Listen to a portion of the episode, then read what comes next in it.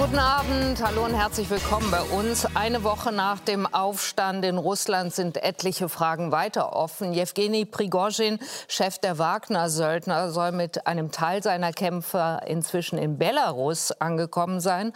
Russlands Präsident Putin versucht derweil öffentlich Stärke auszustrahlen. Doch wie tief sind die Risse in Putins Machtapparat? Das wollen wir wissen. Und was bedeuten die Ereignisse in Russland für den Krieg gegen die Ukraine? Dazu sind heute Abend bei uns der CDU-Außenpolitiker Norbert Röttgen, der SPD-Außenpolitiker Ralf Stegner, die Leiterin der Forschungsgruppe Sicherheitspolitik der Stiftung Wissenschaft und Politik, Claudia Major. Irina Scherbakowa ist da, Mitbegründerin der russischen Menschenrechtsorganisation Memorial, die im vergangenen Jahr den Friedensnobelpreis bekommen hat. Und der Moskauer Korrespondent der Zeitung Die Zeit ist endlich da, Michael Thumann. Herzlich willkommen Ihnen allen. Ich freue mich sehr, dass Sie da sind. Und wir fragen uns, was war das eigentlich nun, was vergangenen Samstag da passiert ist in Russland und welche Spuren hat es im Kreml hinterlassen? Wagner-Truppen auf dem Weg nach Moskau. Verrat, sagt Putin und droht mit Strafe. Sie müssen sich vor unserem Gesetz und Volk verantworten. Markige Worte ohne Folgen. Wenig später endet der Aufstand. Putin verspricht nun das Gegenteil, Straffreiheit. Jewgeni Prigozhin und seine Männer gehen angeblich nach Belarus. Dass dort Truppen ankommen, legt dieses Satellitenbild nahe. Unterdessen in Moskau. Wladimir Wladimirovich Putin. Putin beschwört die Einheit von Volk, Armee, Polizei, Geheimdiensten. Ihre Entschlossenheit und ihr Mut haben zusammen mit Unterstützung der russischen Gesellschaft eine wesentliche und entscheidende Rolle dabei gespielt, die Situation wieder zu normalisieren. Sie haben die verfassungsmäßige Ordnung, das Leben, die Sicherheit und die Freiheit unserer Bürger verteidigt, unsere Heimat vor Erschütterungen bewahrt, faktisch einen Bürgerkrieg verhindert. Hinter den Kulissen wird offenbar aufgeräumt. General Sergei Sorowikin, Vizekommandeur in der Ukraine und Verbindungsmann zur Wagner-Gruppe, womöglich verhaftet. Putin demonstriert dagegen Gelassenheit und Normalität, besucht eine Messe, nimmt in Dagestan ein Bad in der Menge, verteilt Küsse. Herr Thumann, wenn Putin jetzt behauptet, der ganze Sicherheitsapparat, die Armee, die Polizei, die Geheimdienste, aber auch das russische Volk, die russische Gesellschaft hätten fest zusammengehalten, um einen, wie er selber sagt, drohenden Bürgerkrieg abzuwenden, wenn er sich außerdem da in Dagestan feiern lässt, ein Bad in der Menge sucht, obwohl wir alle diese Bilder erinnern, wie er peinlich bemüht Kontakt zu anderen Menschen äh, vermieden hat. Verfängt die Erzählung dann in den Augen und Ohren der Russinnen und Russen? Bei den meisten ja. Äh, die, mei die meisten Folgen dieser Erzählung des Fernsehens, das ja kurz nach dem Aufstand so ein gewaltiges Einheitsspektakel inszeniert hat, wo sich plötzlich, obwohl gerade zuvor ein Aufstand und Putin womöglich einen Bürgerkrieg an die Wand malte, ähm, alle angeblich in den Armen gelegen hätten, zu, um vereint den Prigozhin-Aufstand niederzuschlagen. Dem war natürlich nicht so, aber diese Erzählung ist eine, die viele glauben wollen, einfach um sich selber nicht zu beunruhigen, um sich selber nicht aufzuregen. Denn natürlich ist Zweifel heute in Russland und Widerspruch eine wahnsinnig anstrengende und gefährliche Sache. Und deshalb schließen sich die meisten an. Was aber nicht heißt, dass ähm, Putin nicht ähm, dass er nichts davongetragen hätte, dass er nicht Schrammen davongetragen hätte. Denn er war es ja selber, der sagte, wir stehen hier kurz vor einem Bürgerkrieg. Und alle wissen auch, dass er Wagner sehr lange gefördert hat. Und er hat ja jetzt auch noch mal gesagt, wie viel Geld die bekommen mhm. haben. Das heißt also, dieser Aufstand ist eben auch seine Schuld. Und wer ein bisschen nachdenkt, der weiß das und vergisst es nicht. Frau Scherbakowa, Sie sind in Moskau geboren. Sie kennen diese Stadt äh, richtig, richtig gut. Sie haben bis ins vergangene Jahr auch noch dort gelebt, bis es dann irgendwann nicht mehr sicher genug äh, für Sie war. Sie fürchten mussten, verhaftet zu werden werden. Wenn Sie die Bilder aus dieser Woche sehen, wenn Sie die Reden von Wladimir Putin hören, wirkt Putin dann auf Sie, als habe er die Zügel wieder fest in der Hand? Äh, ich glaube, äh, äh, das war ähm, zum ersten Mal in seiner in langen Jahren seiner Herrschaft, also dass man so eine Angst und Panik deutlich sah. Und, bei ihm haben ja, Sie die bei gesehen? Ihm, absolut, mhm. absolut. In seinen erstens hat er lange geschwiegen. Und alle haben gewartet, was er, was er sagt. Ja. Und sein Sprecher Peskov hat die ganze Zeit verkündet, es wird eine Ansprache sein, es wird eine schicksalhafte Ansprache sein. Und es kam in Wirklichkeit etwas Lächerliches da heraus. Fanden Sie, der Bombast ist ja gewaltig, so mit dem er... Ja, ja Bombast also. ist gewaltig, Bombast ist gewaltig. Aber das war so, das ist so komisch, äh, dass er jetzt sich bei allen bedankt. Und es, man scherzt in Moskau, dass es waren nur kommunale Kräfte, die ihm entgegengewirkt haben. Keine, keine Russlandsgarde hat sich bewegt, also niemand von der Armee. Nur man hat die Lastwagen also dann hingestellt, um äh, sozusagen der Vormarsch von den, äh, von äh, den Wagner-Leuten zu, zu verhindern. Nein, nein, ich glaube, wir wissen nicht, wie tief die Risse sind. Aber es ist zum ersten Mal, war es, glaube ich, für sehr viele deutlich. Und mh, mm, ähm, wissen Sie, also dass diese, diese Gespräche über Risse in der putinischen Elite, das sind mehr oder weniger alle Spekulationen. Ja. Aber dass man Hilflosigkeit sah, dass man darauf überhaupt nicht vorbereitet war, und man sollte vorbereitet werden, dass wenn man dem Lukaschenko wirklich glauben kann, indem er erzählt und sagt, und das ist wahrscheinlich wahr, dass er, als ihm, äh, Putin gesagt hat, man soll ihn doch anrufen, man soll doch mit ihm reden. Und mit Prigozhin. Mit Prigozhin. Und Putin hat gesagt, der nimmt den Hörer nicht ab. Also das sind ja unvorstellbare Sachen. Also der will ja mit niemandem sprechen. Und da sagt Putin, das ist eigentlich äh, doch ein Zeichen, was ist mit dieser Machtvertikale? Signale. Putin ruft ihn an, versucht nicht mit ihm zu reden, wenn man dem Lukaschenko glaubt. Und es sah ziemlich, würde ich sagen, realistisch aus. Äh, deshalb in diesem Sinne natürlich schon, äh, würde ich sagen, wenn nicht Risse, so eine Erschütterung. Nun sagt Michael Thumann, die Menschen wollen das aber nicht wissen. Die Moskauerinnen und Moskauer, die Russinnen und Russen, sie wollen eigentlich einen anderen Eindruck haben. Wissen Sie, als Historikerin äh, äh, weiß man, also und das kennt man aus der Geschichte. Äh, wissen Sie, manchmal äh, äh, sieht man zum, äh, Bilder aus dem Zweiten Weltkrieg in Deutschland. Es wird Berlin wird also rausbombardiert und so und man sagt dann am Strand irgendwie, 42, 43. Und die Menschen sitzen in Badeanzügen und die mhm. Sonne strahlt und so. Und fast die letzten Aufnahmen noch, also Ende April, die Apriltage von 45. Deshalb, ich glaube, das ist nicht ein Zeichen. Ein Zeichen war, und ich habe ständig mit meinen also Freunden und Kollegen, also die noch in Moskau sind, telefoniert, dass äh, es eine, pa äh, dass, äh, ähm, also meine Freundin hat gesagt, ich musste so eine Strecke fahren, Kutuzovski Prospekt, also das, das ist die, die große Straße, die mhm. zum Kreml führt. Mhm. Die sagt, das war absolut leer als war die Stadt also wenigstens ein paar Stunden, als, als war die Stadt ausgestorben. Die Flugtickets gingen ins Zehnfache und ins 20, in zwei, äh, in, äh, also das vom 12.000 Rubel also bis 200. Mhm. Also das und die Menschen rannten, also sehr viele, vielleicht in Moskau nicht so, aber in Rostov. Was machten sie? Die rannten in die Geschäfte und vielleicht Vielleicht zeigen sie das irgendwie und sagen niemand, nein, nein, wir glauben an Putin. Aber mit einer anderen Hand sind sie in die Geschäfte gerannt, um Wasser einzukaufen, mhm. um Buchweizen anzukaufen, Zucker und so. Also, und das ist natürlich eine durch Jahr, würde ich sagen, in Jahrzehnten verinnerlichte Reaktion, wenn man ein Gefühl hat, also es ist, also es ist eine Gefahr da und das ist eine wahre Gefahr da. Herr Röttgen, Sie sagen auch, Putin werde sich von dem Aufstand vom Samstag nicht mehr erholen. Wer das denkt, so sagt es allerdings der äh, ungarische Ministerpräsident Orban, dem unterstellt er sofort, und das können wir uns mal anhören, äh, westliche Ahnungslosigkeit.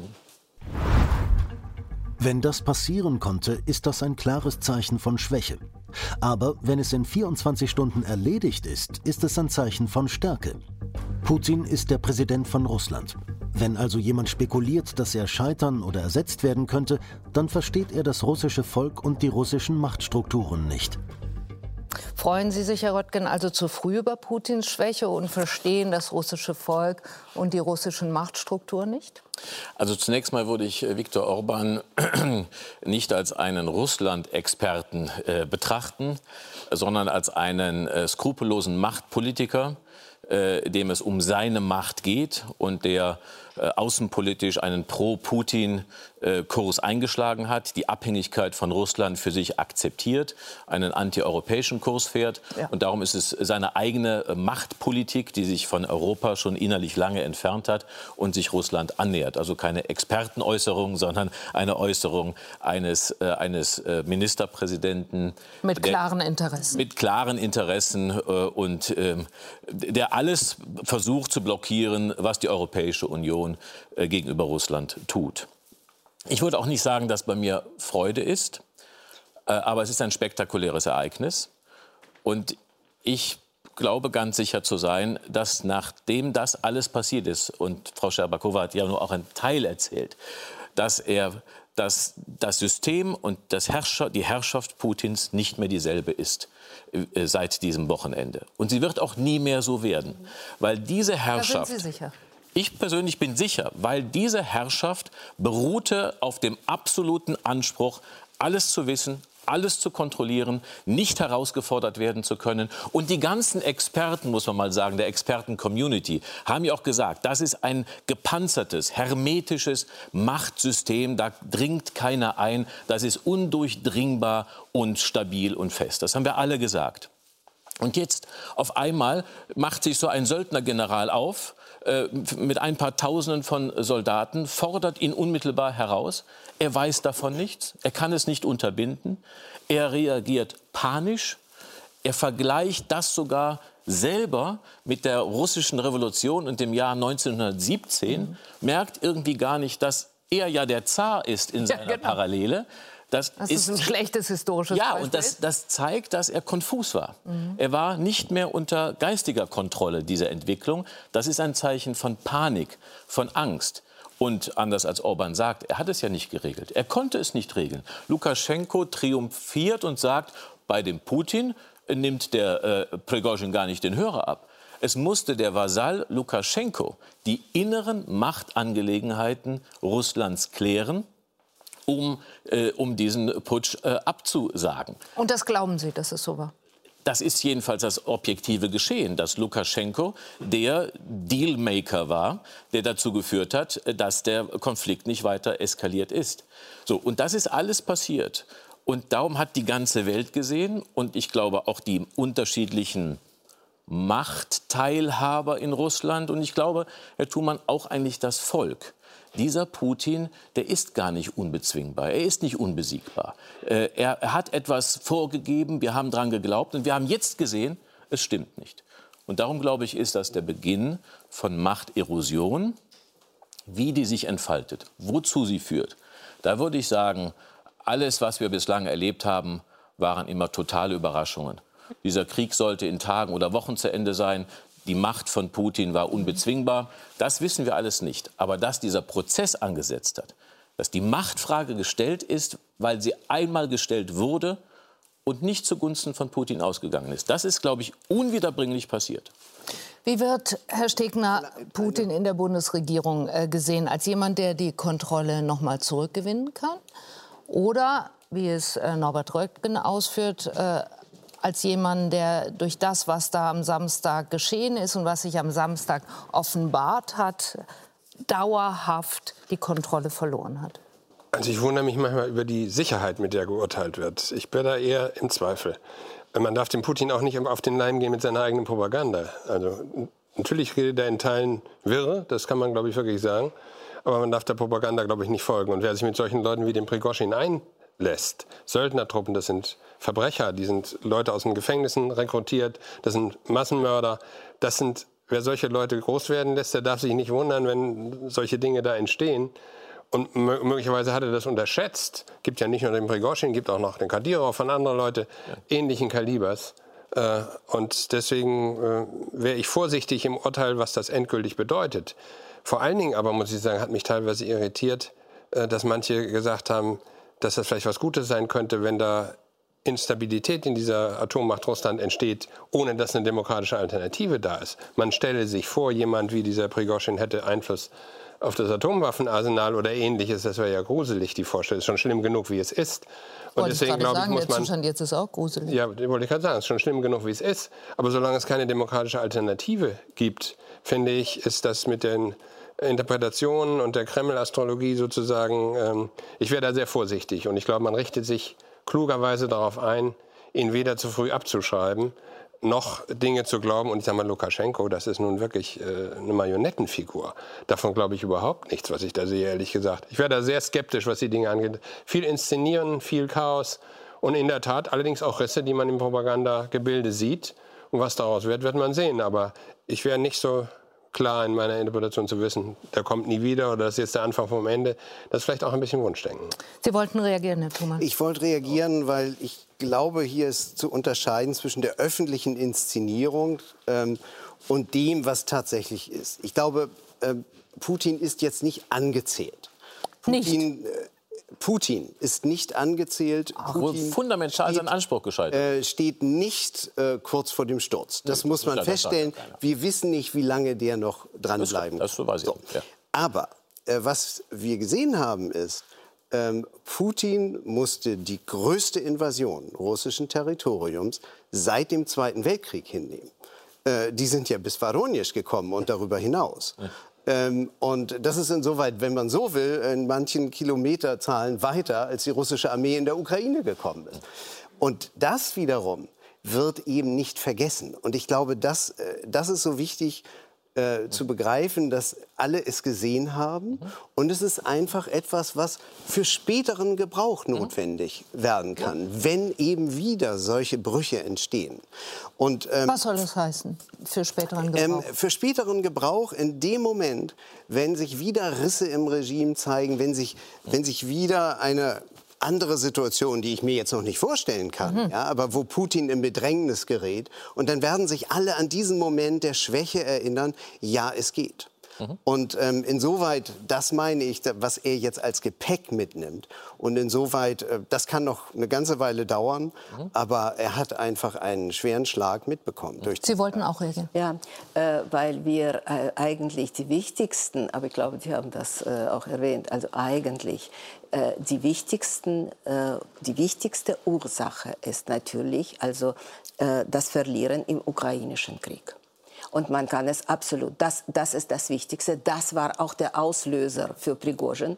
Und das war übrigens natürlich kein Aufstand. Das war eine typische Revolte, also eine Söldnerrevolte, eine Militärrevolte. Und die sah, also die sah so genau so aus wie so eine Revolte. Natürlich wollte er nicht Kreml annehmen. Er wollte diese quasi sozusagen Gerechtigkeit in dem, also gegen die Armeeführung. Aber für ihn, also für Prigozhin, der doch wirklich jahrelang äh, in Syrien um Gottes Willen, also ganz schreckliche also Erfolge quasi erzielt hat mhm. äh, in ähm, Zentralafrika und in Sudan und so weiter und so fort. Hier sah er die Auswegslosigkeit.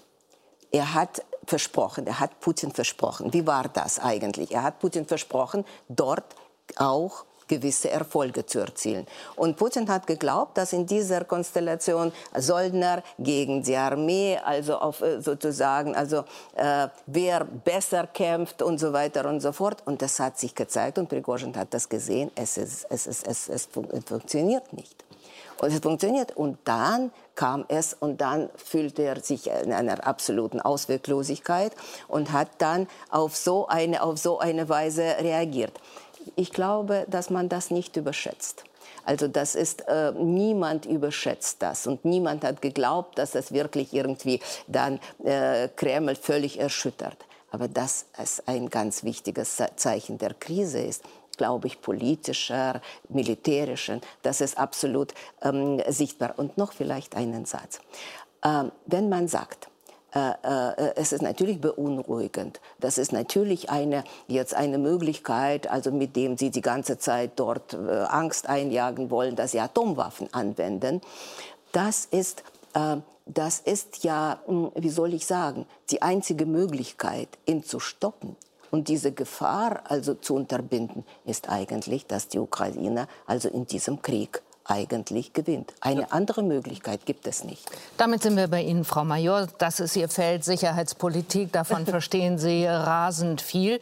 Sehen Sie die Bundesregierung, sehen Sie auch Europa auf diesen Fall, den wir gerade zu deuten versuchen, eigentlich vorbereitet? Dass es einen Machtkampf gibt innerhalb der russischen äh, ja, des Kreml rund um Putin und dass es möglicherweise auch anhaltende Machtkämpfe gibt?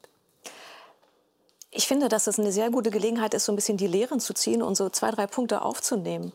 Und ich glaube, dass die eine wichtige Lehre ist, dass wir uns von dieser Stabilitätsobsession ein bisschen befreien müssen. In der deutschen Debatte war sehr lange der Punkt, Putin ist verschrecklich, aber er ist stabil und das ist gut.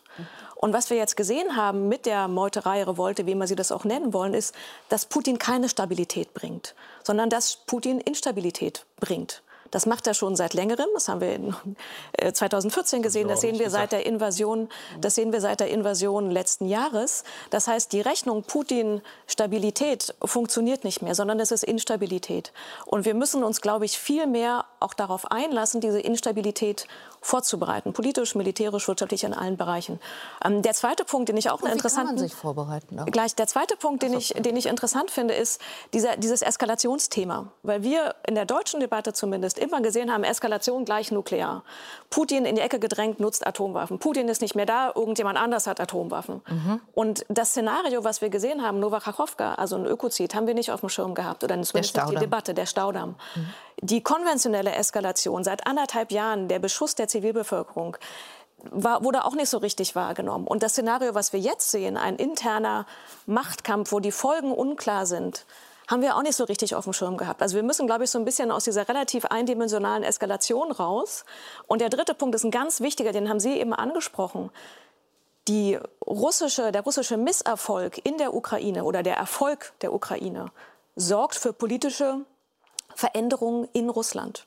Das ist der wichtigste Hebel. Das heißt, wenn sich der Kriegsverlauf in der Ukraine weiter verändert und weiter Russland unter Druck kommt, ist das möglicherweise einer der entscheidenden Faktoren, um wirklich dauerhafte Veränderungen in Russland zu bringen. Und die Frage ist, wie können wir diese drei Punkte, Stabilität anders denken, also auf andere Szenarien, Eskalation und Unterstützung für die Ukraine, wie können wir an diesen drei Stellen weitermachen? Das Wer ist für mich die Frage. Das ist die Bundesregierung, das sind die EU-Staaten, das sind die NATO-Staaten, das ist die Kooperation mit den USA im Rahmen der NATO. Und natürlich auch die Partner, die außerhalb sind, Japan, Südkorea, Australien. Es gibt ja eine größere westliche Koalition. Und die Frage ist, wie kann man sich auf diese Szenarien, die sehr schwer vorstellbar sind. Wie kann man sich darauf besser vorbereiten? Herr Stegner, ich glaube, Sie müssen den Punkt erklären, ähm, was Sie mit der Stabilität meinen. Ich will eine Frage stellen. Sie sagen, glaube ich, wir sollten uns klar machen, dass es nach Putin schlimmer kommen könnte. Sagen Sie damit im Umkehrschluss auch immer, ähm, wir sollten zufrieden sein mit dem, äh, was wir haben an Putin, weil wir da wenigstens wissen, woran wir sind? Weder das eine noch das andere. Für Putin kann niemand Sympathie haben, das ist ein Diktator und Kriegsverbrecher, mit dem kann man nichts am Hut haben. Jetzt war aber auch nicht mein Punkt zu sagen, dass der stabil ist, das andere. Ich sage nur, wenn die Veränderung gegenüber dem Ist-Zustand keine Verbesserung ist, weil wir keine demokratische Alternative haben, sondern womöglich solche Verbrecher wie der Prigozhin oder andere Einfluss gewinnen, dann wird es brandgefährlich, weil das, was Sie über Eskalation gesagt haben, es kann ja auch Wunschdenken sein. Das kann ja gut sein, dass da regionale Kommandeure alles Mögliche veranstalten. Das weiß man alles nicht. Und man ist in der Außenpolitik gut beraten, vorsichtig zu sein. Und man könnte sich was anderes durchaus vorstellen im Vergleich zu den Szenarien, die Sie genannt haben, dass wenn es ernst würde mit den innerrussischen Machtkämpfen, vielleicht tatsächlich die Gelüste abnehmen könnten, äh, die Kräfte in Richtung Ukraine zu entsenden, sondern vielleicht doch verhandlungsbereit zu sein, sich zurückzuziehen. Das ist ja auch eine Möglichkeit. Ich sage nur, man kann da keinen Jubel haben, wenn solche Figuren wie diese Söldner, die übrigens schreckliche Kriegsverbrechen auch äh, in der Ukraine ver, voll, ver, vollzogen haben und auch anderswo, wenn die irgendwelchen Einfluss haben, davon wird noch nichts besser. Sondern man wünschte sich eher, dass sie Erfolg haben mit ihrer Organisation, dass wir demokratische Opposition haben. Davon sind wir aber weit entfernt und ich habe Sie vorhin auch nicht so verstanden, als ob das sichtbar wäre, dass da nun Regime Change äh, vor der Tür stünde. Danach sieht es nicht aus und deswegen ist man klug beraten, Wunschdenken jedenfalls nicht zum Ausgangspunkt eigener Strategien zu machen. Aber, aber, aber bitte, Frau Mario. Äh, äh glauben Sie oder haben Sie nicht die Sorge, dass Sie mit dem, was Sie gerade sagen, dem Narrativ von Putin voll auf den Leim gehen? Natürlich. Der sagt nämlich, ihr im Westen, mhm. sag mir, ob Sie die Sorge haben, ihr im Westen, ihr könnt gar nicht wollen, dass ich verliere. Denn wenn ich verliere, dann gibt es diese schreckliche Instabilität. Ich bin mhm. schrecklich, aber stabil. Das ist instabil. Das ist da kommen noch Thema. größere Verbrecher. Dann kommt die Eskalation. Es wird alles unberechenbar. Nein, Ihr müsst Angst haben vor dem, was Frau Scherbakowa als das eigentliche Ziel genannt hat, dass die Ukraine gewinnt. Denn dann wird es noch schlimmer. Ich glaube, dass Putin auf, mit allem scheitert, mit allem gescheitert ist. Auf einem Gebiet ist er immer noch ziemlich erfolgreich mit seiner Propaganda. Immer wieder ist er erfolgreich damit, und Frau Major hat die beiden Punkte auch eben genannt, dass wir das annehmen, dass wir, was sein Interesse ist, dass wir mehr Interesse an Stabilität haben, dass wir Angst vor der Eskalation haben. Und das ist etwas, was uns klar sein muss. Ich weiß, wir haben keinen Einfluss auf die inneren Entwicklungen so in, in Russland, ja. abgesehen davon, dass ein militärischer Erfolg der Ukraine Natürlich. zu Veränderungen in ja. Russland führen kann. Das ist die und das ist die einzige Chance, zu einer politischen einzige, Lösung zu kommen. Das ist das, was wir wissen. Und wenn Sie von Gefahren, Sie sagen, es wird dann brandgefährlich. wir haben jetzt 16 Monate Krieg. Der ist nicht nur gefährlich, mhm. der tötet. Das 100, müssen Sie mir nicht sagen. Nein, sind wir einer sagen, Meinung. Aber Sie, Sie setzen das, eine Gefahr nein, ich sage nur, Realität aber Sie sagen, Todes, Sie sagen, das sei Putin-Propaganda, der man unterliegt. Das mag für Frau Wagenknecht oder für die AfD zutreffen. Davon sind wir weit entfernt. Ich sage nur, in der Außenpolitik ist man immer gut beraten, vorsichtig zu sein. Das gilt das auch für den amerikanischen Präsidenten und auch für andere, die das betrachten. Aber da stimmen wir alle überein. Was wir uns wünschen, was wir uns wünschen ist das eine. Aber Außenpolitik ist eben nicht nur Wunschdenken, sondern auch zur Kenntnis zu nehmen, dass der Putin vielleicht stabiler ist, als wir uns das gerne wünschen. Das ist mindestens was, womit man auch rechnen muss, wenn man das betrachtet. Das gilt übrigens nicht nur für Russland, das gilt leider für andere Regime in der Welt auch. Ich will, bevor wir die auf die Ukraine schauen und auf das Geschehen dort, einmal noch mal, Frau Scherbakowa, mit Ihnen, Herr Thuma, mit Ihnen, drauf schauen, was hier gerade schon kurz anklang, nämlich was ist innerhalb der russischen Gesellschaft möglich an Veränderungen. Dass Sie hier sitzen, Frau Scherbakowa, dass Sie nicht mehr in Moskau sein konnten, weil Sie sich der Gefahr ausgesetzt sahen, verhaftet zu werden, spricht ja Bände. Es gab am Wochenende Michael Chodorkowski, der sich gemeldet hat am Samstag äh, mit dem Satz, also einer der bekanntesten Kritiker Putins, im Exil lebend wie Sie, Ex-Oligarch und der sagte den Satz oder twitterte den, selbst der Teufel verdient Unterstützung, wenn er gegen dieses Regime kämpft. Ist die demokratische Opposition, Frau Scherbakowa, inzwischen so verzweifelt, dass man selbst auf einen rechtsnationalistischen Gewaltverbrecher wie Prigozhin hofft? Äh, ich glaube, das war ein ähm, äh, schlecht formulierter Satz. Und das haben wir sofort gesagt. Der klang aber gut. Ja, gut. Erstmal. Na gut, nein. Journalistisch. Nein. Die einen sagen so, die anderen ja. sagen so. Ne? Äh, äh, in Wirklichkeit. Und das war auch ein Satz der Verzweiflung weil man eigentlich natürlich, also in, in Anbetracht dessen, was in Ukraine jeden Tag passiert, alles Mögliche sich wünscht äh, und sehr oft, also sozusagen sehr emotional reagiert.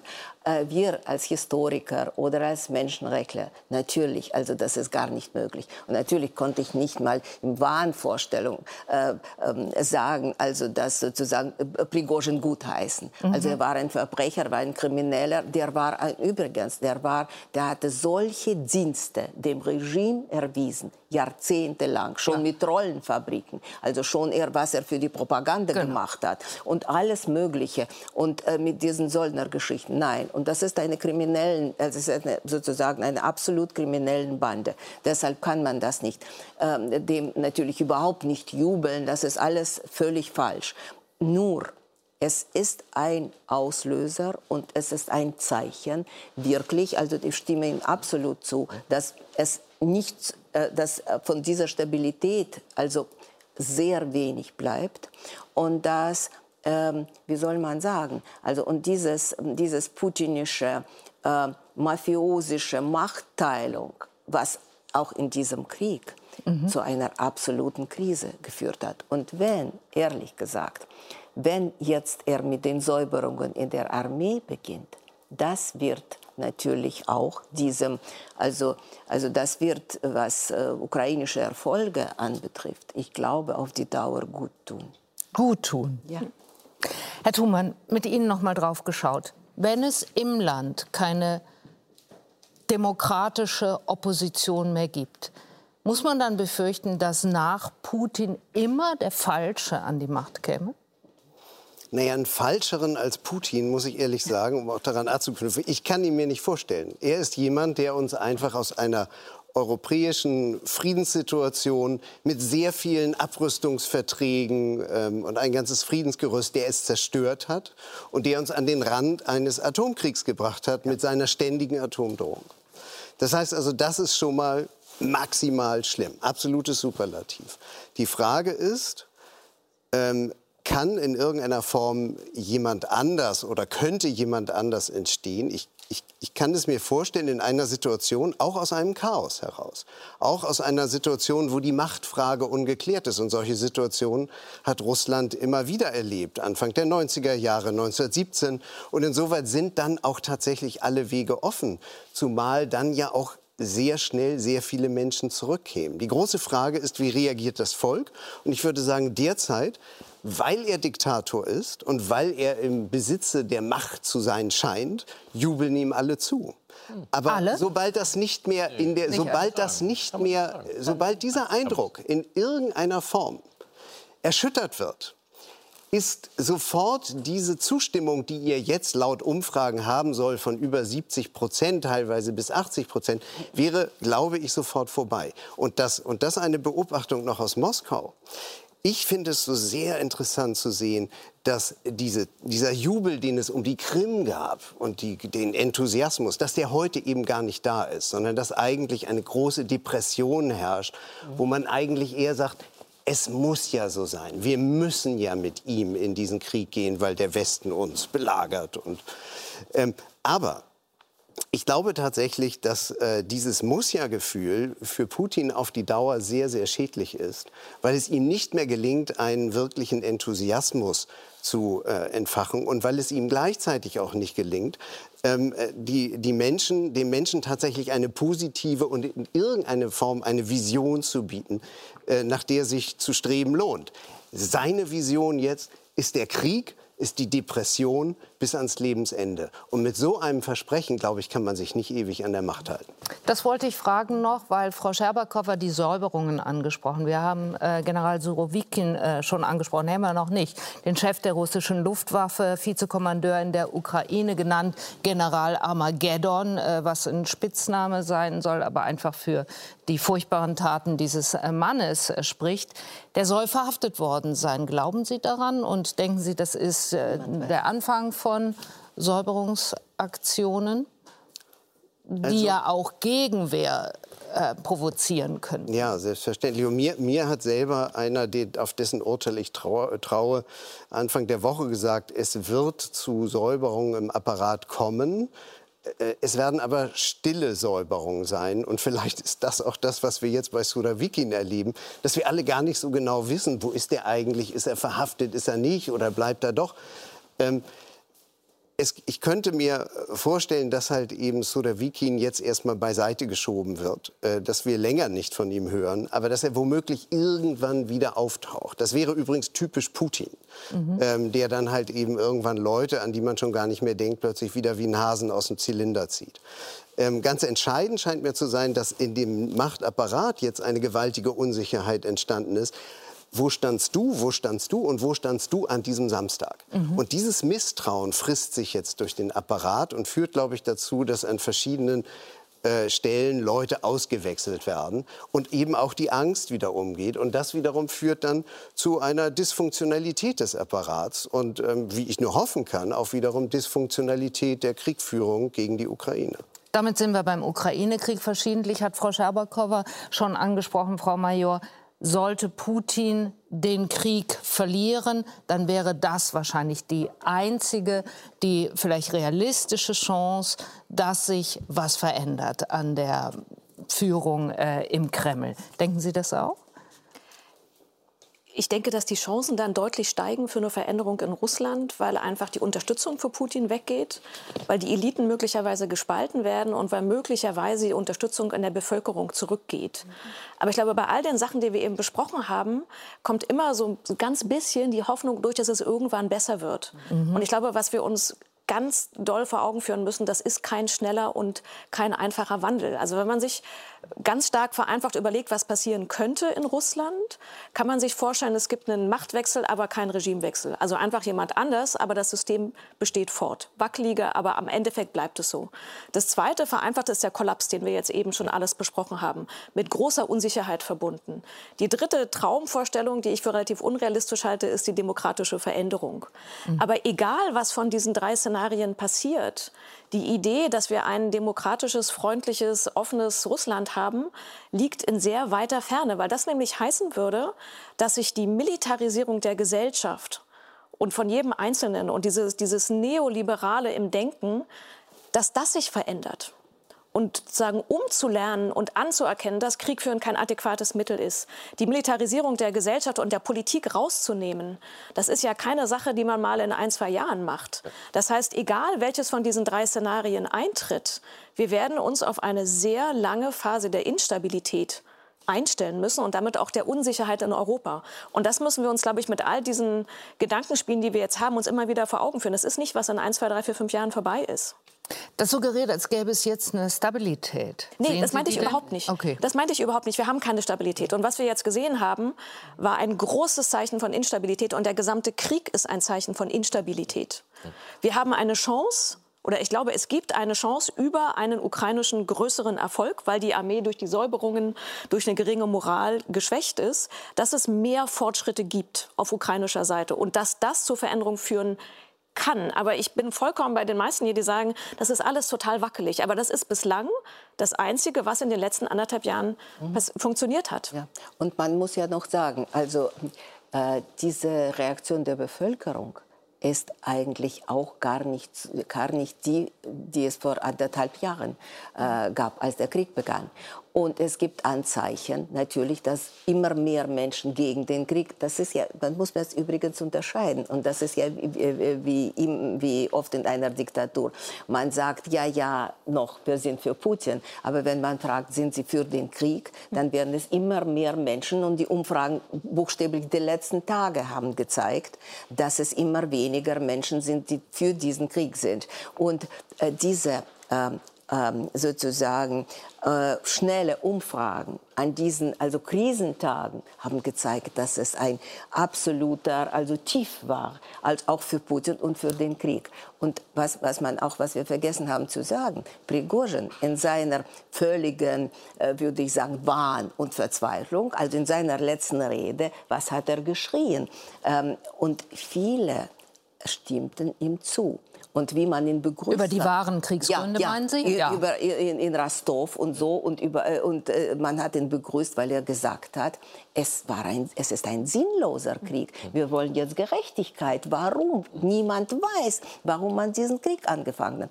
Und das war ja wirklich schon eine Aussage, ähm, äh, also gegen wirklich, also gegen Putin, wenn man, wenn man so will. Das fand ich total wichtig, denn er hat vorher die Art der Kriegsführung kritisiert. Ja, genau. Und immer gesagt, die machen das nicht ja. ordentlich. Aber in dem Statement ja. hat er, ist er von der Kritik am Krieg, also an der Kriegsführung zur Kritik am Krieg übergegangen. Und die Aussage, die steht jetzt da und die mhm. kann man so einfach nicht zurücknehmen. Mhm. Und das ist, wenn wir auf diese Elemente der Schwäche zurückkommen, ein, ein ganz klares Infragestellen der offiziellen Narrative. Was braucht die Ukraine jetzt dringend, Frau Major, an Unterstützung, wenn denn diese Phase jetzt als eine Chance gesehen wird? An, der, an dem Bedarf hat sich ehrlich gesagt nicht groß was verändert. Also es braucht die politische Unterstützung, das wissen wir, es braucht die wirtschaftliche und militärisch wissen wir eigentlich auch, was sie brauchen. Das ist vor allen Dingen äh, Luftverteidigung weil sie sehr wenige Systeme haben. Die nehmen sie für den Schutz der Städte. Das heißt aber, dass sie an der Front den russischen Angriffen der Kampfhubschrauber und der Flugzeuge weitgehend schutzlos ausgesetzt sind. Das heißt, es braucht auf jeden Fall mehr Luftverteidigung. Es braucht mehr Artilleriemunition. Ähm, es braucht Unterstützung beispielsweise bei der Minenräumung, weil natürlich die russischen Befestigungsanlagen sehr stark und brutal vermint sind. Und es braucht einen systematischen Nachschub an aller Ausrüstung. Wenn so ein Panzer kaputt geht, muss er ersetzt werden. Es braucht Ersatzteile, es braucht Wartung. Also eigentlich die Unterstützung, die seit Wochen schon gefordert wird, die braucht es langfristig, systematisch und natürlich die, die Luftunterstützung auch durch Kampfflugzeuge, weil dann könnten die Truppen am Boden viel besser geschützt werden. Also eigentlich wissen wir es. Es ist eine Frage der Umsetzung. Das hat auch jetzt gerade der Oberkommandierende der ukrainischen Streitkräfte noch mal sehr deutlich äh, formuliert, was die Ukraine genau jetzt braucht. Ich brauche keine 120 Flugzeuge. Ich werde nicht die ganze Welt bedrohen. Eine sehr begrenzte Anzahl würde ausreichen, aber sie werden gebraucht, weil es keinen anderen Weg gibt, weil der Feind eine andere Generation von Flugzeugen einsetzt. Herr Stegner, Olaf Scholz hat in seiner Regierungserklärung vor knapp zwei Wochen noch mal aufgezählt, was Deutschland alles liefert, was Deutschland alles tut, wie viel Geld Deutschland investiert und so weiter und so fort. Und er hat dazu gesagt, zusammenfassend, damit liefern wir genau das, was die Ukraine bei der laufenden Offensive zur Befreiung ihrer Gebiete am dringendsten benötigt. Das widerspricht ein bisschen dem, was Herr äh, Salushny äh, da sagt. Kampfjets fordert er unbedingt, auf deren Lieferung Olaf Scholz immer sehr zurückhaltend reagiert. Ich weiß, Deutschland hat keine F-16 Kampfjets, das äh, verstehe ich schon. Sie allerdings sind entschieden dagegen. Warum wollen Sie der Ukraine nicht das liefern oder dabei unterstützen, was sie laut der Aussage des Oberkommandierenden unbedingt zur Befreiung der Gebiete braucht? Also es ist ja so, dass wir ich sage nicht nur der Bundeskanzler, sondern das zeigen die Fakten, dass wir der zweitgrößte Unterstützer der Ukraine sind, auch was die Unterstützung militärisch angeht. Und das machen wir, indem wir insbesondere in der Luftverteidigung unterstützen. Das finde ich wichtig, neben all den anderen Dingen. Aber dass es unterschiedliche Auffassungen darüber gibt, was wir tun sollten, ist seit dem ersten Tag des Krieges so. Da gab es die Forderung nach Luftflugverbotszonen dem konnten wir nicht entsprechen. Aus guten Gründen, weil ja neben der Unterstützung der Ukraine, der Verteidigung der Ukraine auch immer eine Rolle spielt, auch wenn Sie das vorhin kritisiert haben, dass wir eine Eskalation vermeiden müssen, dass wir nicht Teilnehmer werden dürfen, dass wir uns gemeinsam mit den Verbündeten abstimmen, mit den Amerikanern zum Beispiel und den Franzosen. Deshalb sagt er das. Ich werde das nicht die ganze Welt bedrohen. Ja, ich habe das schon verstanden, aber ich will damit sagen, wir haben ein hohes Maß an gemeinsamen Interessen mit der Ukraine, aber identisch sind sie nicht. Und es ist nicht so, dass das immer genau das, was jetzt gerade gefordert wird, auch geliefert werden kann. Ich, und ich glaube auch nicht, dass die militärische Dimension alleine äh, das Richtige ist, zumal das ja auch Spekulationen sind, ob das zum Erfolg führt, ja oder nein. Da gibt es sehr unterschiedliche Meinungen. Man muss die Ukraine unterstützen in der Verteidigung, das tun wir. Russland darf den Krieg nicht gewinnen. Aber wie das ausgeht und ob es richtig ist, darüber zu spekulieren, dass es womöglich noch jahrelang Stellungskriege oder sowas gibt, das ist ja eine Horrorvorstellung, die man äh, haben müsste. Darüber haben wir heute Abend noch wenig gesprochen, aber man muss sich auch wünschen, dass dieser Krieg so bald wie möglich endet. Entweder indem die Russen sich zurückziehen, weil sie zum Beispiel innere Schwierigkeiten haben, oder indem man in einer Mischung aus politischer, ökonomischer, militärischer und diplomatischen Initiativen dazu kommt, dass die äh, Russen merken, sie können ihre Kriegsziele nicht erreichen. Zu sagen, wir zwingen das auf dem Schlachtfeld, wenn wir nur genug Waffen liefern, das ist eine Sicht der Dinge, die nicht nur ein großer Teil unserer Bevölkerung nicht teilt, sondern die auch Militärexperten, ich bin keiner, aber durchaus in Zweifel ziehen. Und zwar keine Putin-Freunde, sondern amerikanische Generäle, wenn Sie mit denen sprechen, und auch andere, okay. die durchaus differenzierte Auffassung haben. Frau Mayer, würde das den Krieg entscheidend verändern, wenn F-16-Kampfjets geliefert würden? Wären die der, wie man jetzt immer sagt, Game Changer? Kein einzelnes System ist ein Game Changer ist nicht so. Weder die Panzer noch die Flugzeuge. Das ist das Zusammenspiel. Und da bin ich ja total bei Ihnen, habe auch gar nicht das Gegenteil gesagt. Natürlich ist jetzt das Paket von politischer, militärischer und wirtschaftlicher Unterstützung. Bin ich vollkommen bei Ihnen. Diplomatisch nicht, haben Sie diplomatisch nichts gesagt. Diplomatisch auch. Es ist das Zusammenspiel der verschiedenen Faktoren. Aber zwei Sachen muss ich ein bisschen, ein bisschen widersprechen. Das eine ist, wenn Sie die militärische Unterstützung jetzt einstellen würden, Davon dann wissen Sie auch, ja, aber wenn Sie sagen, wir sollen nicht alles liefern, dann steht da dahinter, was passiert, wenn wir nicht mehr liefern. Na, Entschuldigung, von einstellen habe ich nicht gesprochen. Wir liefern ja eine ganze Menge, das soll sich ja auch nicht ändern, aber es werden ja andere Dinge gefordert.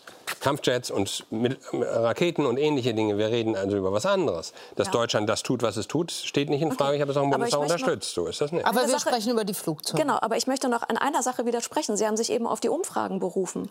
Sie sagen immer, in den Umfragen gibt es so, haben Sie jetzt so ein Lagerdenken impliziert. Die einen wollen Verhandlungen und die anderen wollen Waffen. Ich habe Umfragen gar nicht genannt. Doch, Sie haben Doch, gesagt, haben die Mehrheit der Bevölkerung möchte. Ich habe gesagt, viele in der Bevölkerung sehen das auch so. Ich habe nicht von Umfragen Gut, gesprochen. Man redet ja auch mit Menschen.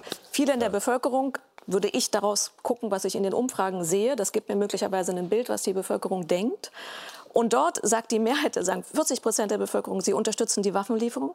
Über 20 Prozent sagen, sie möchten sogar noch mehr Waffenlieferung. Und ja. nur ein kleiner Teil, um die 20, sagt, sie wollen weniger. Das heißt, das Interessante daran ist, dass die, die mehr Diplomatie wollen, sind trotzdem für Waffenlieferungen. Und ich glaube, das sollte man nicht künstlich auseinanderdividieren, sondern wenn man sich, ich sage nochmal, die Umfragen von verschiedenen Instituten ansieht, sind die, die mehr Diplomatie wollen, trotzdem für Waffenlieferungen, weil nämlich offensichtlich wir in einer Situation sind, wo es von russischer Seite kein Interesse an ehrlichen Verhandlungen über das Kriegsende gibt. Gerne über, über Getreideabkommen, über Gefangenenaustausche. Die Chinesen reisen von Stadt zu Stadt. Es gibt afrikanische Initiativen. Aber Russland hat kein Interesse an einem Ende des Krieges bislang.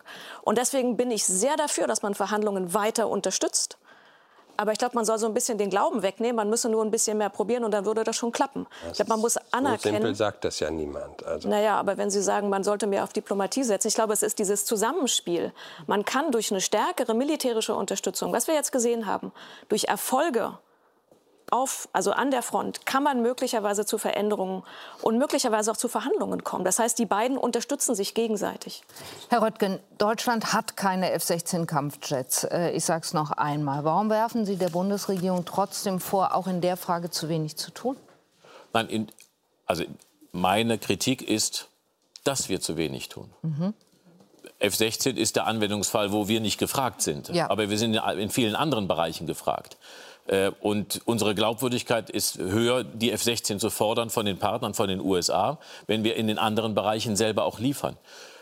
Man kann die Frage gar nicht beantworten, haben wir jetzt 6 Milliarden, 7 Milliarden? Was sind das für Kriterien? Oder etwas mehr oder etwas weniger Waffen? Wir müssen doch fragen, was ist unser eigentliches Ziel? Und da stimmen wir doch überein, diesen Krieg so schnell wie es geht zu beenden. Mhm. Das zu tun, was wir dazu beitragen können. Das Wichtigste und Entscheidende, was wir beitragen können, ist die militärische Unterstützung der Ukraine. Und weil es um Krieg oder Frieden geht, um tägliches Sterben, muss ich einfach sagen, und ich bin darüber wirklich, ich, mir geht das über die Hutschnur, dass wir nicht genug tun.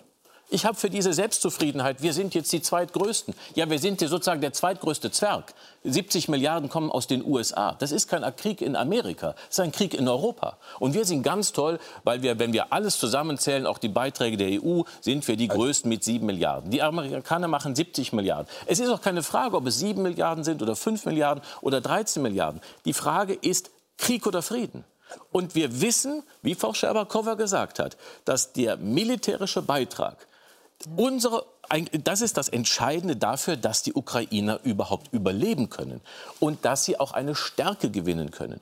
Und der ganze Fall Prigozhin zeigt, wenn die Ukrainer schwächer gewesen wären, dann wäre diese Veränderung im russischen System nicht eingetreten, weil das Scheitern des Krieges etwas ist, was die Veränderung in Russland bewirken kann. Und die Veränderung in Russland ist nach unserer Analyse heute Abend oder auch die Analyse von einigen die einzige Möglichkeit, um zu politischen Lösungen zu kommen. Ich stimme Frau Major in allem, was sie gesagt hat, zu, auch in der Aussage, Putin will keinen Frieden. Er könnte ihn ja sofort haben. Er will ihn nicht. Und darum können wir ihn nur über eine ich will gar nicht sagen gewinnen auf ukrainischer Seite, aber dass sie eine, dass sie eine militärische Stärke gewinnen, dass die Dynamik des Militärischen auf ihrer Seite liegt, das ist etwas, was jetzt die Risse, die da sind, äh, die Knackse im politischen, im Herrschaftssystem Putin verstärken könnte. Säuberungen kommen hinzu, Frustration, es geht nicht voran. Frustration war im Grunde der Grund, der Revolte von Prigozhin. Er wurde am Ende hängen gelassen, er hat die Leute verheizt äh, ohne Ende und am Ende war er derjenige, der es nicht gebracht hat. So, und das ist, glaube ich, eine klare Strategie äh, und ich sehe eben leider nicht, gerade auch in der Bundesregierung oder in Teilen, das muss ich leider sagen, eigentlich beim Kanzler und der SPD, die Grünen sehen es ja anders, ich glaube die Liberalen auch,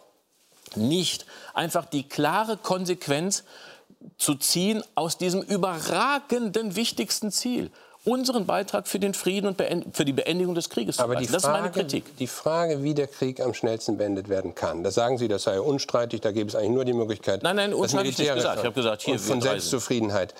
Von Selbstzufriedenheit kann gar keine Rede sein. Wir haben überhaupt nicht, ich, ich finde nur die Kritik unangemessen, dass der Bundeskanzler sozusagen wirklich sehr besonnen ist in der Frage, was wir tun und eben erst denkt, dann redet, dann handelt, nicht wie andere das hält. Und dass wir auch das sehen müssen, nicht. dass das wir übrigens auch noch sehen müssen, es gibt nicht nur den Krieg auf dem Schlachtfeld, Schlachtfeld, sondern es gibt sehr wohl auch einen Krieg um die öffentliche Meinung in den westlichen Demokratien. Das ist übrigens auch durchaus ein nicht zu vernachlässigendes Problem, auch in den USA, wo wir das sehen. Ja. Und deswegen glaube ich keineswegs, dass es nur einen Automatismus gibt, nein, nein. Sieg auf dem Schlachtfeld, dann kommt er an den Verhandlungstisch, sondern dass es sehr wohl auch die Initiativen die es gibt von großen Ländern, die nicht mitmachen bei den Sanktionen. Nicht, weil sie den Angriffskrieg gut finden, sondern weil sie sagen, wir können uns das nicht leisten mit den Sanktionen. Bei uns steigen die Lebensmittelpreise, dass man aber deren Einfluss nutzt auf Putin. Dass man jede Initiative unterstützt und gleichzeitig die Verteidigung unterstützt. Aber ich habe es nicht zur Alternative gesagt. Ist alles richtig, Nur aber Sie wir sagen, tun an der Stelle Sie sagen, wir tun zu wenig. Ja. Ich glaube nicht, wir tun zu wenig, sondern ich glaube, wir tun das, was wir können, zusammen ja. mit anderen und was verantwortbar ist. Und es gibt Leute, die reden von Eskalationsphobie in Deutschland. Herr Krause zum Beispiel, der vom Institut für Sicherheitspolitik in Kiel sagt, das, das ist Vernunft und nicht Eskalationsphobie. Wir müssen auch dafür sorgen, dass der Krieg sich nicht ausweitet. Auch das ist ein Thema. Und nochmal, schauen Sie, was der amerikanische Präsident sagt. Das ist so unterschiedlich nicht. Der NATO-Gipfel in Vilnius steht an. Schauen wir uns da äh, kurz noch mal gemeinsam hin. Denn auch da ist Deutschland ja eines der äh, Staaten, oder es ist namentlich der Kanzler auch, der sagt, bitte, äh, das wollen wir nicht, der Ukraine den NATO-Beitritt in Aussicht zu stellen. Das soll sollte man aber und müsste man eigentlich tun, sagen zum Beispiel Norbert Röttgen und äh, Claudia Major. Die Ukraine als NATO-Mitglied. Vor spanischen Journalistinnen und Journalisten erklärt Präsident Volodymyr Zelensky das vor zwei Tagen als alternativlos. Die NATO ist für uns die wichtigste Sicherheitsgarantie. Wir akzeptieren keine Sicherheitsgarantien auf dem Papier oder wenn sie uns als Alternative zu einem Sicherheitsbündnis angeboten werden. Klare Unterstützung für den ukrainischen NATO-Beitritt kommt aus Estland. Die einzige Sicherheitsgarantie, die es gibt, ist tatsächlich eine NATO-Mitgliedschaft. Die Frage ist nun, wie und wann wir dorthin kommen. Beim EU-Gipfel gab es in dieser Woche keine Zusage für weitreichende Sicherheitsgarantien an die Ukraine. Österreich, Irland, Zypern und Malta lehnen diese Sicherheitsgarantien ab. Kanzler Olaf Scholz beharrt heute auf dem Einhalten der NATO-Regeln. Es kann während des Krieges gar keinen Beitritt zu unserer Verteidigungsallianz geben. Eine der Voraussetzungen für die Mitgliedschaft ist, ein, dass es keine ungeklärten Grenzkonflikte gibt. Dabei hatte der ukrainische Außenminister zuvor an Berlin appelliert. Wiederholt nicht den Fehler, den Kanzlerin Merkel 2008 in Bukarest gemacht hat, als sie heftigen Widerstand gegen jeden Fortschritt für die NATO-Mitgliedschaft der Ukraine leistete. Herr Stegner, warum macht Olaf Scholz denselben Fehler wie Angela Merkel? Er macht keinen Fehler, sondern es gibt drei Kriterien für die NATO-Mitgliedschaft. Erstens, äh, dass das Land intern in der Lage ist und dass es äh, da keine unterschiedlichen Meinungen gibt und man mit Minderheiten gut umgeht. Zweitens, dass alle NATO-Mitglieder zustimmen. Und drittens, dass es keine ungeklärten territorialen äh, Streitigkeiten gibt. Das heißt, nichts davon ist auch nur in der Nähe. Und ich muss ganz ehrlich sagen, so zu tun, äh, als ob das schnell möglich wäre. Ist doch das Gegenteil von Vernunft. Wir sind 20, wir sind 20 Jahre dabei und haben den äh, Staaten äh, in im Balkan versprochen, dass sie in die EU kommen und sind immer noch nicht dabei. Jetzt zu sagen, ihr könnt ganz schnell in die EU kommen und, und in die NATO erst recht, das funktioniert doch nicht. Man enttäuscht Erwartungen, wenn man dieses tut. Worüber man reden muss, sind Sicherheitsgarantien. Das ist in der Tat notwendig, sonst kann es ja gar keine Einigung geben für die äh, Ukraine, die Wollen aber auch etliche nicht. Aber NATO-Mitgliedschaft steht überhaupt nicht an und auch da ist die Perspektive in Berlin kein Stück anders als in Washington. Frau Major hat eine Idee, wie das gehen könnte. Ja, also ich glaube, ein wichtiger Punkt für mich ist zu sagen, wir reden hier so über diese NATO-Mitgliedschaft, als wäre das ein Almosen an die Ukraine und als wäre das nur ein Geschenk, was sie endlich mal kriegen. So. Und das ist, glaube ich, die falsche Herangehensweise. Natürlich liegt es im Interesse der Ukraine, weil die gelernt haben, dass man Partner unterstützt, aber dass man Alliierte verteidigt. Und sie möchten gerne verteidigt werden. Das heißt, aus deren Lernkurve, nämlich Budapester Memorandum hat sie nicht geschützt, politische Zusagen haben sie nicht geschützt, ist es natürlich nachvollziehbar, dass sie eine Garantie haben wollen. Aber für uns ist es genauso wichtig, weil eine Ukraine, die zu einem militärischen Vorposten von Russland wird oder die halb besetzt ist, für uns ein enormes enormer Pol von Instabilität ist. Das heißt, eine stabile, sichere Ukraine ist für uns die bessere Sicherheitsvorsorge. Und wir müssen uns auch überlegen, wenn es um den Und Wiederaufbau geht... Sie würden, geht, Frau Major, möglich halten, dass man äh, Gebiete, die befreit sind, in die NATO aufnimmt, die anderen nicht. Habe ich das richtig verstanden? Ja, aber ich glaube, wir müssen immer dazu sagen, das ist kein schneller und einfacher Prozess. Das heißt, ein NATO-Beitritt ist mit vielen Risiken verbunden. Aber wenn wir jetzt sagen, ein Beitritt erst nach dem Krieg, dann heißt das de facto, dass Russland einen, einen Anreiz hat, diesen Krieg endlos weiterzuführen und damit de facto ein Veto bei der freien Bündniswahl hat. Ja. Und deswegen ist für mich eher die Frage, was sind Möglichkeiten, wo gibt es historische Andockpunkte, wie man mit diesem Kriterium umgeht. Und es gibt beispielsweise den, kein Vergleich, aber zumindest einen Ansatzpunkt, als Westdeutschland der NATO beigetreten ist. 55. 55 sind natürlich die DDR-Gebiete nicht beigetreten, sondern es gab eine Vereinbarung. Aber auch noch keine Wiedervereinigung. Es gab da es noch keine Wiedervereinigung. Ja, klar, ja, das eben. weiß ich. Eben, das, das war das meine, Insofern reden wir da über eine ganz andere Ja, aber die Frage ist doch, die Frage, Herr Stegner, ist doch, wollen wir Russland ein Veto geben bei dem Beitritt der Ukraine? Die zweite Frage ist, gibt es, na doch, das wäre der Punkt. Die zweite Frage ist, gibt es Möglichkeiten, dieses Problem zu bearbeiten? Und eine Möglichkeit wäre zu sagen, dass die freien ukrainischen Gebiete unter den Schutz der NATO kommen, dass es Abkommen mit der Ukraine gibt, dass sie keine unilateralen militärischen Aktivitäten, Operationen durchführen, dass die NATO und die freien Staaten die besetzten Gebiete nie als russisch anerkennen, sondern sagen, das gehört zur Ukraine. Und wenn sie irgendwann möglicherweise hoffentlich befreit sind, der Schutz ausgeweitet wird. Ich sage nicht, dass das einfach ist. Das ist mit enormen Risiken verbunden. Aber wir müssen überlegen, was es für uns heißt, für uns westliche Staaten in Europa, wenn die Ukraine beispielsweise in dem, also ein instabiler Staat bleibt, wenn der demokratische Reformprozess stockt, ähm, wenn russische Truppen dort stationiert sind oder wenn der Wiederaufbau nicht gelingt. Wir sehen es jetzt, die Weltbank hat letzte Schätzung vom Februar, dass der Wiederaufbau 411 Milliarden kostet. Das kann kein Staat allein. Dazu brauchen wir private Investoren. Die kommen aber erst, wenn es einen sicheren Rahmen gibt.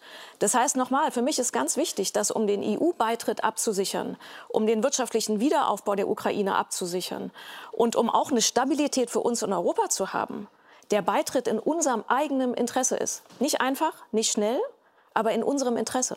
Frau Schabakow. Erstens stimme ich natürlich zu und zweitens als äh, eigentlich als Historikerin also äh, wird man also völlig verzweifelt, wenn man sieht, dass man keine Lehren, wenn man keine Lehren zieht mhm. aus der also sozusagen und die waren so deutlich jetzt.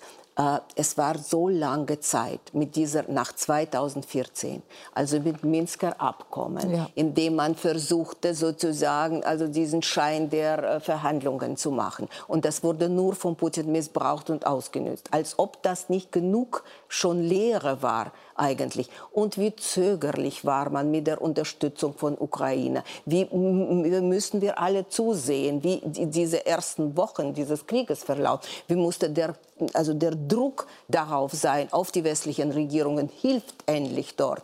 Also, äh, und ähm, ich glaube, also es ist eine sehr seltsame, Lo es ist eine sehr, ich sehe ja sozusagen die Logik nicht. Also wenn man das irgendwie, also wiederum nicht macht und so, also was sind das, was sind das die Folgen irgendwie? Also das ist, und wissen Sie, also dieser äh, ich glaube, es liegt daran, dass man immer noch nicht begreifen will, mhm. wie dieser Krieg, was für eine Katastrophe es für, für das ganze Sicherheitssystem in Europa bedeutet und nicht nur in Europa. Wie UNO absolut versagt, wie uns alle dieser Sicherheitsrat, in dem also Russland sitzt, eigentlich verhöhnt alle unsere, ich, ich, rede jetzt als Menschenrechtlicher und Historiker, das ist absolut nicht, also das kann man einfach nicht mit ansehen, das alles. Und ähm, ja, und, und auch wiederum diese NATO-Geschichte. Wir müssen, ich glaube, also das muss, also so schwer wie es ist, und da stimme ich Frau Major absolut zu,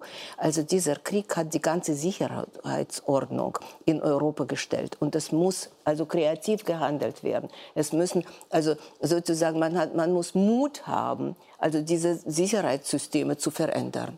Danke. Danke für die Diskussion, Herr Thumann. Pardon. Einen ganz kurzen Einen ganz kurzen Satz. Man muss wissen, die, die, die NATO, äh, die Ukraine sollte diese NATO-Perspektive haben. Ähm, der Prozess wird aber lange dauern. Und wir haben Orban und Erdogan, die womöglich dagegen sind. Und deshalb glaube ich, werden wir zusätzlich während dieses Prozesses bilaterale Sicherheitsgarantien für die Ukraine Zusagen, aussprechen. Keine Garantien. Absolute Zusagen, die die Ukraine braucht. Der NATO-Prozess alleine wird da nicht reichen. Danke. Eine sehr interessante Runde. Vielen Dank dafür. Karen Mioska macht weiter mit den Tagesthemen. Karen, was macht ihr? Anne, wir müssen gleich zu Beginn wieder nach Frankreich blicken, wo heute die Großmutter des getöteten Nile zum Ende der Unruhen aufrief und der Präsident Emmanuel Macron irgendwie versucht, sein Land wieder unter Kontrolle zu bekommen. Gleich bei uns. Das jetzt in den Tagesthemen. Tschüss und auf Wiedersehen.